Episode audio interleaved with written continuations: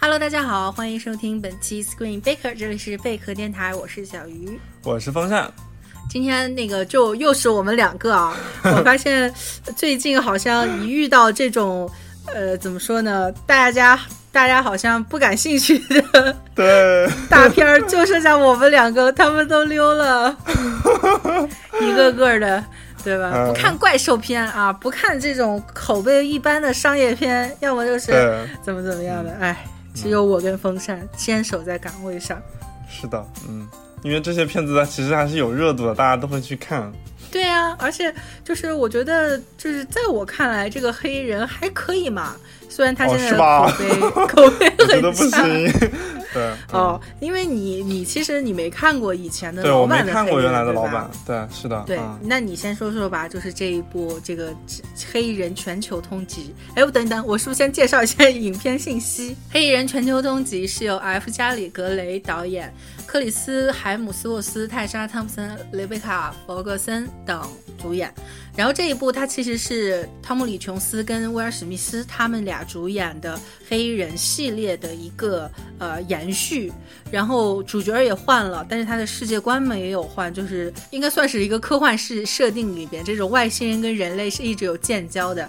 然后呃，泰莎汤姆森他是一个一直觉得有有有外星人，然后呃这种顺藤摸瓜找到了一个所谓的黑衣人组织，然后认识了 H 特工这两个。人就做搭档，然后做了一系列的任务吧，应该是这样的一个剧情。那风扇，你没有看过以前老版的这个黑衣人是吧？对我没有看过，我原来只是因为老版其实还是蛮有名的，所以我我我看过各种各样的片段，斗牛犬跟那个威尔史密斯互动的片段啊，或者说威尔史密斯和汤米琼斯两个锤外星人的片段，还有某一个场景，然后他们把一个外星人的颈脖拉下来，然后锤锤他蛋蛋的片段，就这种。就是我还是了解一些啊大致的剧情，对设定。哎，我非常建议你回去看一下第一部，第一部真的特别好看啊！它是一个就是什么现在看你都会觉得很好看的这么一个商业电影。因为我我原来了解的，就是虽然我没有看过，但是它这个片子它的风格其实是非常鲜明的，它就是打着一种科幻喜剧的这种感觉。对，是的，科幻喜剧。包括威尔史密斯他那种喜剧的风格，包括。他这个片子自成一派的风格，我觉得还是比较吸引人的。我也不知道我为什么错过了，可能好片子太多了。对，然后但是呃，这一部片子就是呃，雷神跟女武神两个主演的这个片子。我个人感觉看完啊，就是因为我是纯路人嘛，就觉得看完之后，其实，嗯，为什么这么无聊呢？就是因为特别是很无聊，对我觉得很无聊，而且是特别是你在之前你看过《雷神三》之后，你发现这两个人他们俩是非常有火花的，然后你觉得这两个 CP 你特别感兴趣，包括那个黑人这个片子，他们物料出来的时候，你看见他们两个的互动啊，你会觉得哎，他们两个拍一部这种片子肯定特别好玩，然后又是一种科幻喜剧。但是最后你去看成片的时候，给我的感觉就有一种，这个这个这个本子还有就就感觉很尬，呃，还有一种感觉就是觉得有点过时，它里面出现的东西让我觉得好像跟现在的其他的科幻片相比，它没有。没有没有什么让你觉得视觉上的那种猎奇感是少。我觉得这个回答你这个问题呢，可以分为两部分，就是它有一些美学上的设计是保留了原作的，比如说你记不记得他们第一次邂逅这个反派？然后有一辆车，那个车是哪儿哪儿都是武器，然后不断的把武器翻出来等等啊，对对，包括这个呃消除人记忆的这个笔啊什么的，就是这一些美学上的设计是跟原先是一模一样的。还有就是它里边会有一些彩蛋式的外星人，比如说这个一。汤姆森到地铁上下来一帮这种说脏话的小虫子什么的，那这些彩蛋都是原先的老版的黑衣人里边的，就是有情怀的影迷会很喜欢。你说的所谓的成就呢，我觉得可能可以用另外一个形容来，呃，来说是缺少缺乏新意。对，其实你刚才说的那个，他们他们把那个车大卸八块，发现里面全都是武器的那一块，我觉得那一块还行。那块让我觉得还有点意思，就是觉得会有喜剧感嘛。但是我觉我说的成就是哪一块，就是比如说那个呃，就是女武神，我现在都是用用漫威里头的代号女武神。嗯，她一开始进那个 MIB 他们那个总部的时候，然后进去，然后呃，里面会有很多外星人嘛。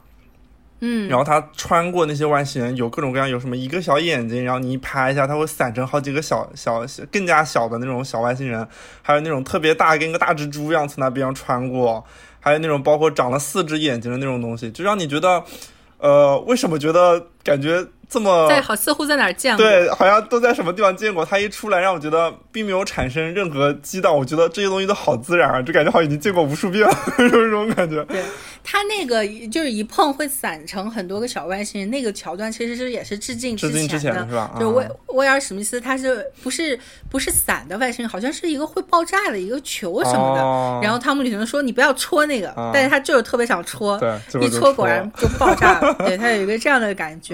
然后呃。他的这一种进进到一个完全陌生的这个世界观呢，我觉得是这部电影它要呃要颠覆的之前的曾经的一个人物关系，就是，哎，为什么我觉得我有一种在跟九零呃在跟零零后在对话我仿佛在跟你普及以前的，好像显得我很老哎。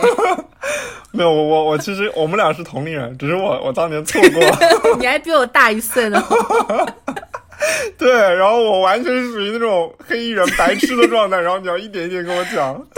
我我当时看的时候，我还就是我有注意到他的这一些推翻跟重建的东西，就是我觉得有效的有一些是有效，有一些是无效的。就我们先从这个人物关系开始说，因为以前威尔史密斯跟呃跟汤姆里琼斯这种搭配其实是那种黄金搭档，已经你现阶段很难找到，尤其是那样好的两个演。演员，然后史密斯他是自带的他的一种始皇喜剧的气质，是的。然后汤姆·李琼斯又是那种稳如老狗，但是会时不时抖出来一个包袱，也很幽默的那种。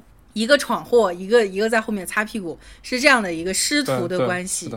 但是到了这一部黑人之后，就是他变成了一一个一个男孩跟一个女孩，就是两个两个特工。来组搭档，选择了一条就是在我看来还算是有效的一个人物关系，其实是一个女啊女学霸和男学渣的经典的 CP 感。对对是的，对吧？是的，嗯嗯，他这个形象和设定摆出来，我是想看的，就是女学渣啊女学霸和男学渣。然后我觉得其实他这个呃卡斯的选择也算是。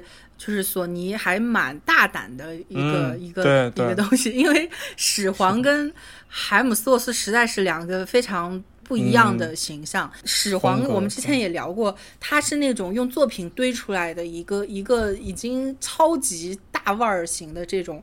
超级难一号，但是锤哥他还远远没有达到这样的咖位。他虽然已经成名成腕了，因为演 演锤演雷神，但是雷神我们从雷神一二三再到复联等等几部，已经你看到现在你会发现，就是克里斯海姆斯沃斯他是一个外形很好、很有人缘儿，也很有观众缘儿，但是他也仅此为止的这样一个演员，对。对吧？就他他没有办法始皇那样的号召力，这个我所以说在这一部里边，我我我看完了也在跟我朋友说，我说老版黑衣人跟新版黑衣人对比来说，那种观影的直观的感受是什么呢？就是你看老版，你是觉得我是在跟着始皇去做任务去冒险；你看新版是觉得我在跟着锤哥去度假。对对，是观感是完全不一样的。对，而且锤哥就是一直说是一副喝多了酒的状态，就是对，就这种。但是这个喝多了酒，最后有一个他给你着补，就说他其实是被被操作过一下，洗过脑。对，这个是我我我觉得，可能如果你比较喜欢锤哥，你也比较喜欢这个这个演员这个外形什么的，你还是能够凭着他的颜值跟这种身材跟魅力撑过这部影片的。但如果你不喜欢这个人的颜啊什么的，你真的也还很，我觉得是很难看完这一部片子不睡着的。我当时不是因为我前三部完全没有看过嘛，我还是查了点资料的。然后我就从查黑人资料，可能查了五六分钟，查着查就查成了，就就看视频，就看着看着就看成了那个什么锤哥傻屌逗逼日常，就就是完全就一下子跑偏了。然后过了大概二十分钟，我在干什么？然后然后又赶紧又回去查。就是你看以前的黑衣人的那种感觉，就是因为呃始皇他那个角色也是一个素人特工，他被招募了之后，是一点点的去深入了解到这个世界不为人知的一面，包括什么呃什么篮球运动员，还有什么 Michael Jackson，其实都是外星人变的。其实他是有一个对于这个已知世界观的冲击。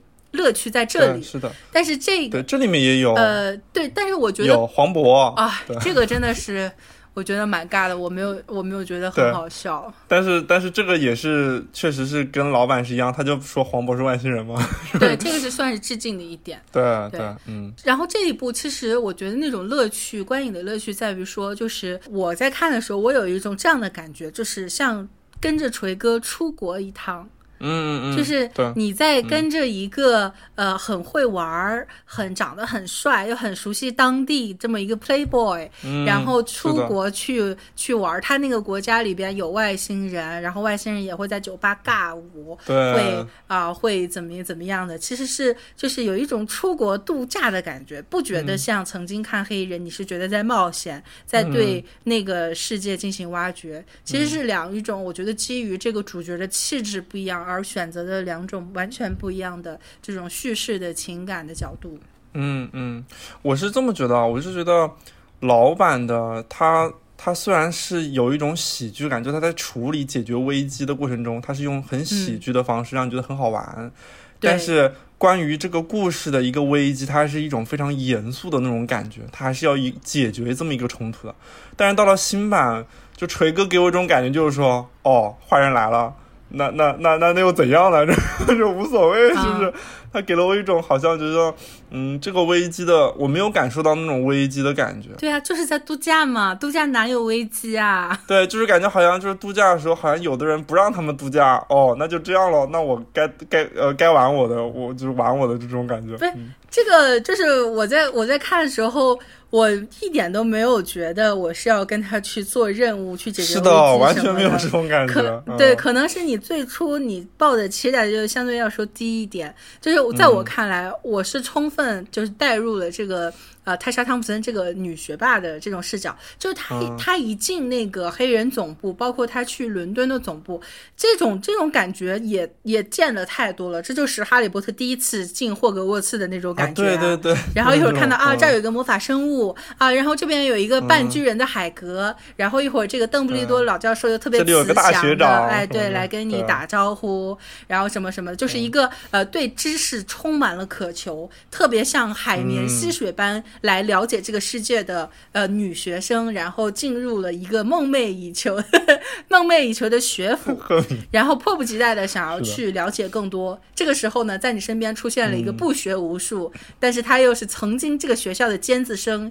也就是锤哥，嗯，对吧？这个老教授曾经非常看好他，但是因为他不学无术，所以又在这个学校里边受人排挤，对吧？其他的这个好学生，什么 C 特工这种用功型的，还看不上他这种天才型的。然后这个天才型的就跟这个女学霸一起一起去学习嘛。如果如果通过赫敏的视角打开的话，赫敏的视角打开的话，那那那完全没有问题。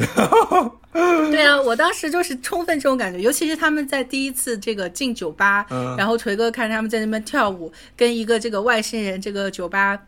老板在那边对话的时候，我觉得这是这就是出国了呀！我出国的时候就是这这种感觉，就在那边玩，然后跟见识不一样的这种文化。是的，而且当时反派他们进了酒吧，第一件事情也是在跳舞，然后你就会觉得 也是在尬舞，你就对你就会觉得嗯，大家既然都这么开心，那我就无所谓了，这个这个矛盾没啥矛盾。是啊。然后女女学霸也是一点点的跟着这个国外的这个帅长得帅帅的 playboy，然后到到各个一会儿去沙漠玩啊，一会儿去去见他的前女友啊，对，然后还很注意的换了很多的这种场景，不一样的风情啊等等，就是度假。然后锤哥还穿着粉红色的裤子，我靠，这简直就是一个理想的度假伴侣啊！对，没毛病，就就是这个样子，没毛病。对，你要用一个动作科幻动作冒险的方式去打开这部电影。的话，你就会发现什么鬼？我我在看，可能看前十分钟，我就意识到了这个问题。我觉得我要换一种心态。然后我要运用一种完全轻松的，我没有，我就是爱我就是带着那种这个片子是一个科幻喜剧动作冒险的电影，然后他必须得给我打出像雷神一样的两个人的火花。我是抱着这样的期待进去的，所以可能就会很失望。所以说，这也是提醒，如果还没有看过这部电影，或者说还在犹豫要不要看的，我觉得呢是可以看的。但是你要抱着刚才我说这种心态，仿佛是在跟一个这种外国帅哥出去度假，一个女学霸跟男学渣的相处故事，然后很轻松的去看的话，其实你觉得还蛮享受的。当然，锤哥的颜跟他的这种样子、外貌是不会让你失望的。你说到这个，我突然想到了那个原来安吉丽娜·朱莉和德普。演的那个叫《旅行》，对吧？是叫。呃，对，好像那个片子什么危险伴侣吧？对对，危险伴致命伴侣还是什么的，反正就是对。然后那个片子当时，我当时看那个片子的时候，就是你这种感觉，就是跟着安妮海呃，跟着安吉丽娜·朱莉去威尼斯度假，你就会觉得啊，威尼斯好美啊！他们他们过得好潇洒，好舒服啊！就是住的都是最好的宾馆，穿的都是最亮的衣服，然后。那个坐什么游艇、船什么的，你就会觉得哦，真的是太美好了。对呀，就这种心态。但是故事嘛，然后他们看完说：“你觉得故事怎么样？”我说：“我好像也没有关注故事怎么样。”就这样吧，是吧？是的，就是要非常的轻松。就他们见到那个什么 pony 那个小兵的时候，不是两个人都俯身去看嘛，然后那个就是脸的特写越靠越近。我当时就有一句啊，锤哥亲我了。因为他脸越靠越近。呃，注意了，注意了，啊，听友们，这个贝壳电台啊，已经在荔枝独家发布了精品付费节目啊，内容我听了都很好嘛，啊，呃，希望同志们呢积极响应号召，努力追求进步。贝壳永远和大家手牵手，心连心。如果你这么打开的话，真的是没毛病。冰冰视角带入，就是。让我这么看的话，大家会觉得这部片子这个可观赏度还是可以的，很有乐趣。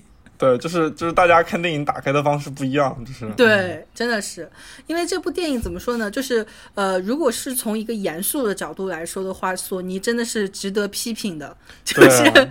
真的怎么能这样？因为索尼，我们之前调侃过，是一个就是其实所剩 IP 也无几，而且是它没有很好良性的去运作的这么一个情况。然后黑衣人呢，是一个曾经呃这个口碑什么各方面都很好的，但是你现在把它。拿出来重启，但是你没有把它就是能够做到让我这个 IP 充分发挥出它的价值，好像是玩玩闹似的。尤其是这个剧本的不负责任，以及这种老的套路什么的，这方面是很能很让人失望。对，因为它跟现在当下的那些什么超级英雄科幻电影啊，还是有很大的不一样的。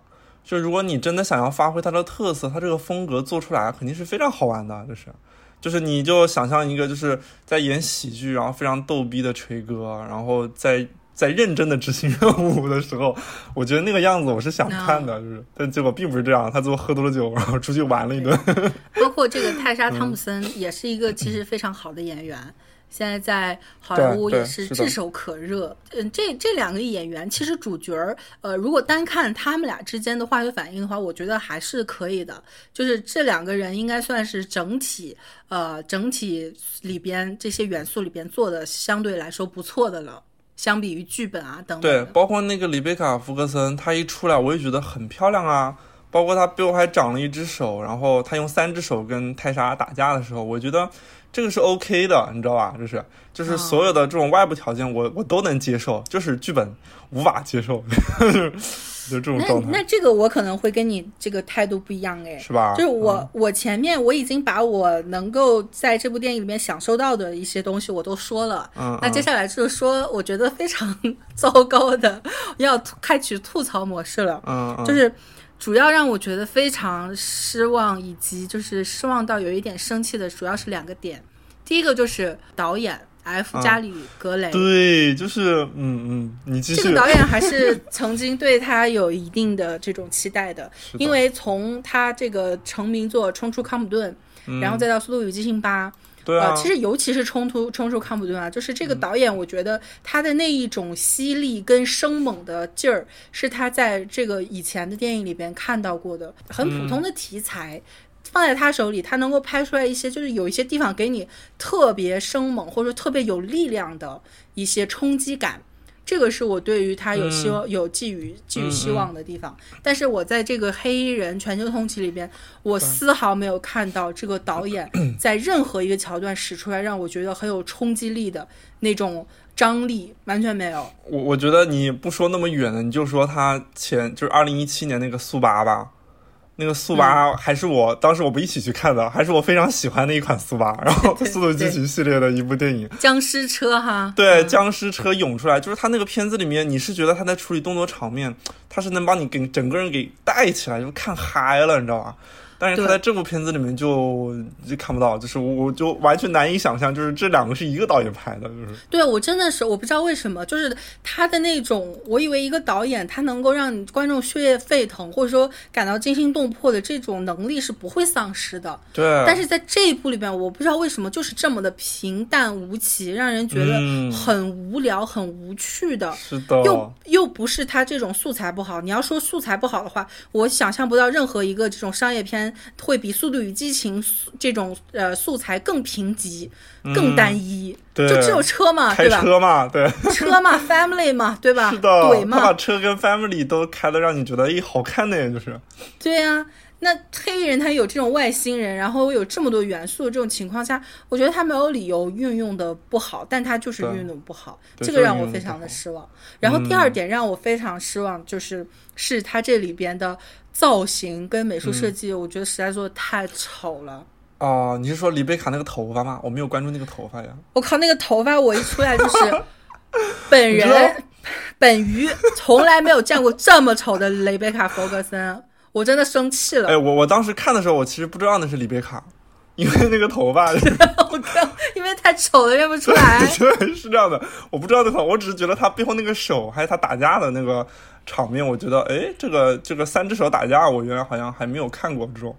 我是主要是这个这个这个这个层面的，但是我当时我是后来查资料我才知道，诶，李贝卡演啊，他演的谁啊？然后我一看李演演的谁，他说他演的是 Ray Risa，然后我说 Risa Risa 是谁啊？然后哦，Risa 不就是他的前女友吗？然后我就才恍然大悟，原来是他。太丑了，那个粉毛还是斑马的粉毛，我不知道这个这个造型是怎么想出来的。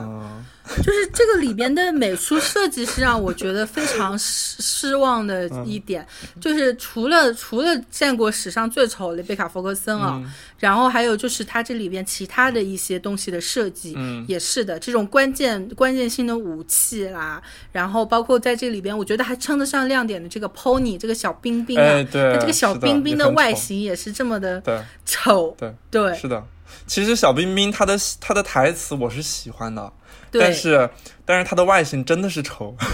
对，还有就是这个主角儿他们的这些穿搭、这种造型啊，你要知道，这种 Man in Black 其实其实一个一个亮点，就是因为它这种还是给人很帅气的特工的这种质感。当时第一部那个电影出来之后，那个始皇他那个眼镜是变成了爆款的，就是因为他这个片子。嗯，然后包括这个片子。它之前有一个亮点是在于它跟当下的流行文化，嗯，是结合的非常紧密的，所以你会你不会觉得里面的衣服或者是里面的艺术让你觉得很很 low，嗯，就我记得原来好像还出了那个谁安迪沃霍尔还在里面客串了，所以你就会觉得它是跟当下的流行的对文化和艺术是紧密结合的，让你觉得哎特别的。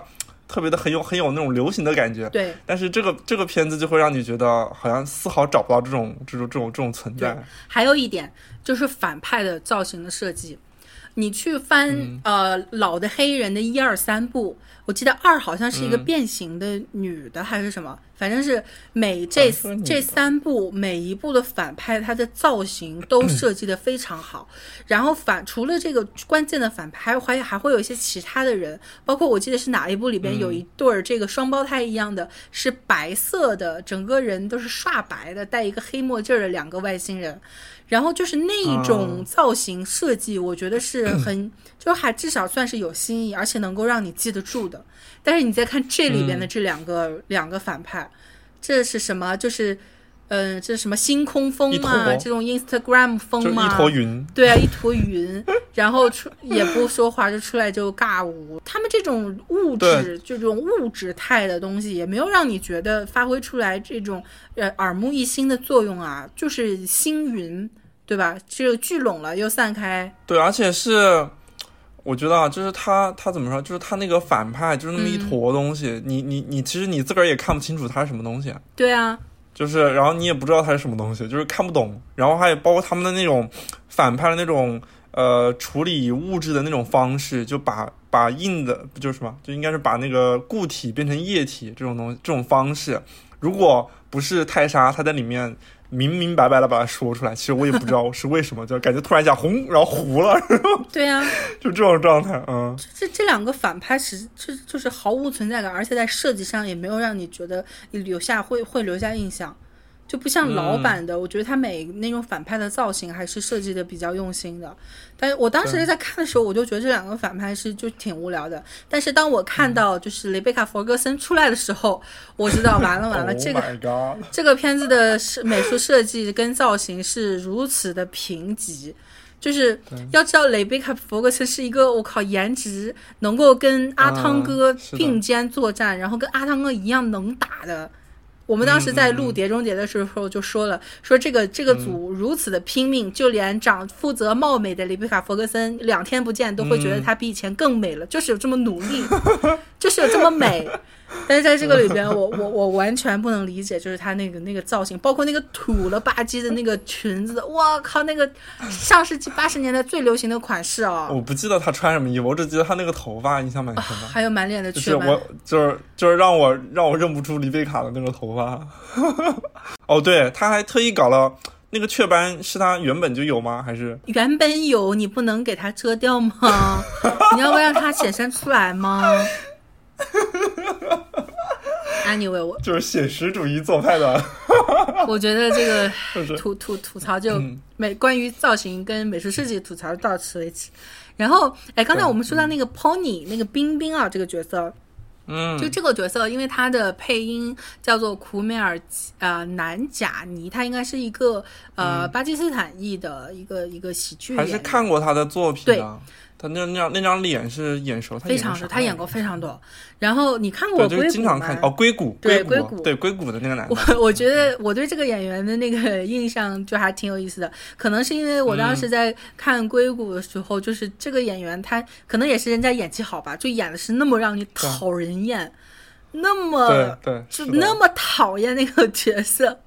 以至于我就后来我都看不得这个演员，我就觉得他太就非常的 annoying。我看硅谷的时候，我也觉得他很 annoying，但是但是你还是会觉得很好笑的，就是是这种状态。你看过他以以前呃以后的一些其他的作品吗？木有？他还演过啥他他最近今年有一部美剧《阴阳魔界》嘛，他是那种、啊？新阴阳魔界是吧？对对一集一个故事，他演的是第一集。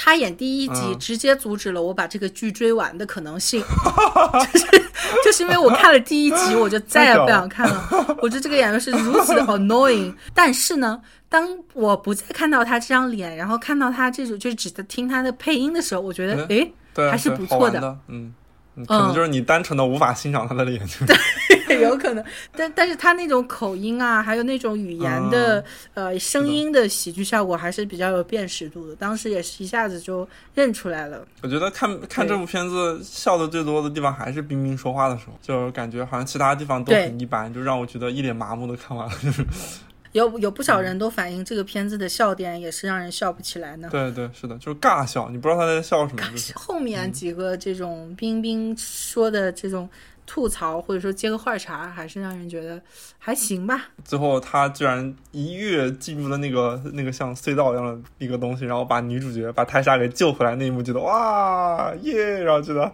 这个角色还是很 OK 的，就是至少比男主角比男主角有用。最后那一块又又想吐槽美术设计，那是一个怎样恶心的场景？他最后那个仓库做的多丑多简陋啊！你作为一个大战上演的地方，难道不应该做的好？而且他那好像什么埃菲尔铁塔里边是吧？啊，对，就你那里边的布置就不能让人觉得就是让人印象深刻一点？没有的，我就觉得没有的，完全就是。不是说这个场地选的不好，而是说这个里面的美术设计有问题，跟跟布置是是有问题的，是完全不够的，就是没有发挥出来那种震撼的感觉。嗯，是的，这个是，反正就是，就当是去法国度假了。对对对对，还是说回最前面，就是如果你是抱着一个跟一个帅哥出国度假的心态来看的话，锤哥的是不会让你失望的。就是我我怎我怎么形容呢？就是感觉这部片子是那种，如果说比如说啊，咱们在在一起聚会，在一起吃吃喝喝，然后背景可以放一个什么电影的话，那我觉得这个电影是 perfect。就可以放在你聚会的背景音里边，然后你不用仔细去看它，你只需要也不会也不会真的几个人聊天也不会受它的吸引，就是大家还是还是该聊该聊啥聊啥。但是你又觉得有给你的聚会增添了一丝这种度假风和喜剧元素。嗯，对，嗯，我的感觉是它比较适合放在那种地方，就是原来不是商场里头。就是电器，就是如果会有一排电视，你知道吧？啊，对，什么四 K 四 K 电视高清什么显示器，对对，它适合放在那种地方，因为它的景儿还不错。对你放这个片子的话，又不会吸引一大坨那种大爷大妈驻足观看，然后但是它又能展现出，然后啊，这个这个这个电视的效果还是很不错的，然后就。我突然觉得我好毒舌，然后，对，我觉得我们突然把这个黑衣人的定位给找准了。对对，是这样子的。他应该出现在这两个场合才对。是的，嗯。哎，我我们需要吐槽他的故事吗？就这个故事，我都不知道。就是吐槽完，我觉得源源不绝，就感觉，哎呦。呃，我我觉得不需要，因为，因为因为这个故事不值得，不值得你去吐槽。真的是，而且真的是，就是怎么说，就是一个你从刚开头就立马能看清清，就就从他第一次说我们这个组织里面有反派哦，然后你就能立马知道反派是谁，你知道吗？是连尼森，对 对，完全毫无波澜的故事，毫毫无难度，是的，是的。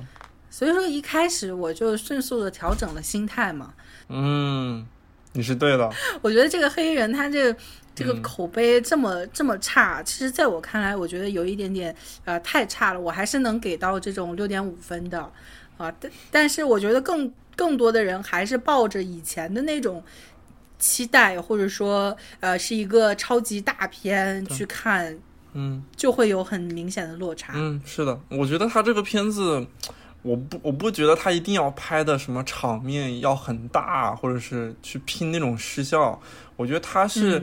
拼那种巧劲，比如说你跟当下的一些什么流行文化结合啊，或者说你在喜剧这一块做的突出一点，然后比如说你在外星人的跟外星人的互动，或者说你的武器装备做的有意思一点，我觉得他是这一块是很容易出彩的啊。但是他现在有点，他现在有点让我觉得不伦不类，好像又有点小场面，然后但是然后互动也没有也没有做的很突出，就最后你其实跟外星人的。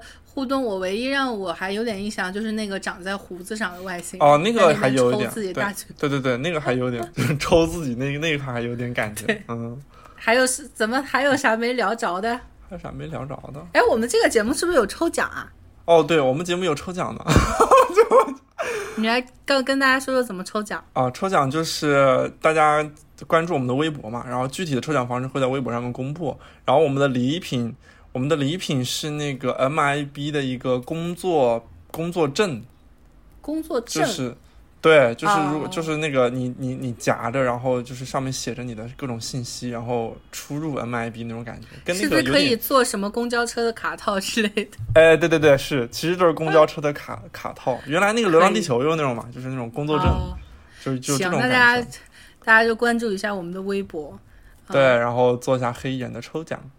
对，可以的。嗯然后这个这个电影其实还是就是我觉得，呃，放松心态的话，还是看一看是可以的，因为这两个演员真的是不错，也是我非常喜欢的演员。对，他们两个呃之间的这种化学反应，我觉得还至少是有效的，不会让你觉得像是剧本或者说其他这方面那那样的糟糕。嗯，唯一的亮点吧，算是。对，是的。哎，我给你看，我现在脑袋，我现在眼睛正在盯着那个黑这这部片子的介绍啊，说影片中各种脑洞大开的外星人和颠覆想象的高科技装备轮番登场，热血沸腾、惊心动魄的动作追车场面层出不穷，完美构建出全新的黑衣人宇宙观。千万不要带着这样的 期待千万不要。去看片子，就是小姨说啥你听啥，然后跟着那种感觉走就行了。对，在这样的情况下，可能就是这个作为制片厂的索尼，他要负担一定的责任的，就是对它的方向是的，是的以。及策略上，可能是从一开始就就没有把握好。行，那我们也聊了这么多，最后你给这个黑文黑人打几分呢？我五点五分吧，我觉得及不了。你跟这个豆瓣的评分表保持一致，就是不能上六分，是吧？啊，豆瓣现在已经，我当时看的时候，豆瓣还是掉到六分的，现在已经掉掉破了六，现在已经跌破了我靠，对，这那证明观众的观众的现在的那什么对这部片子的一个看法还是跟我保持一致的，就是啊比较无聊你。看我我就能给到我就能给到六点五分。对，我觉得这个片子这种对，主要是大家心态上不对心态。上不一样，大家可能被这个片子的整个一个宣传造势造成这种期待值会高一些，然后最后看出来就觉得会很无聊。，哎这个前期宣传确实是很容易，嗯，就是迷惑大家的。但是这个看电影很重要，我是在十在十分钟之前，你要先看到这部电影的本质以及他想干什么，然后迅速调整自己的心态，以免就让你觉得这人生中的两个小时就是被浪费掉了。你知道我还在看豆瓣的时候，上面有一个人说、嗯说本来说五月底到六月份这段时间要一连在电影院过上过上好几周，嗯然后最后当然这个影迷比较苛刻，他最后说从哥斯拉到黑凤到黑凤凰再到黑他就感觉好像一连吃了几周的翔，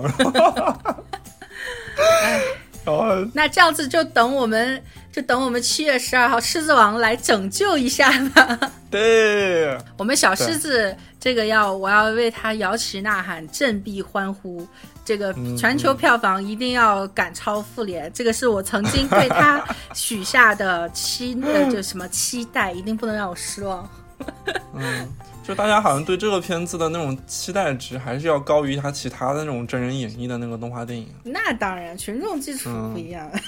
对对，是的。行，嗯那我们差不多也聊到这里。最后再提醒大家，可以到我们的贝壳电台贝壳 Radio，然后找到我们的这一期节目以及相关的抽奖的规则，来进行我们这个电影抽周边的，就是啊、抽奖活动啊。好，那感谢大家收听本期 Screen Baker，我是小鱼，我是风扇，我们下期再见啦，拜拜。拜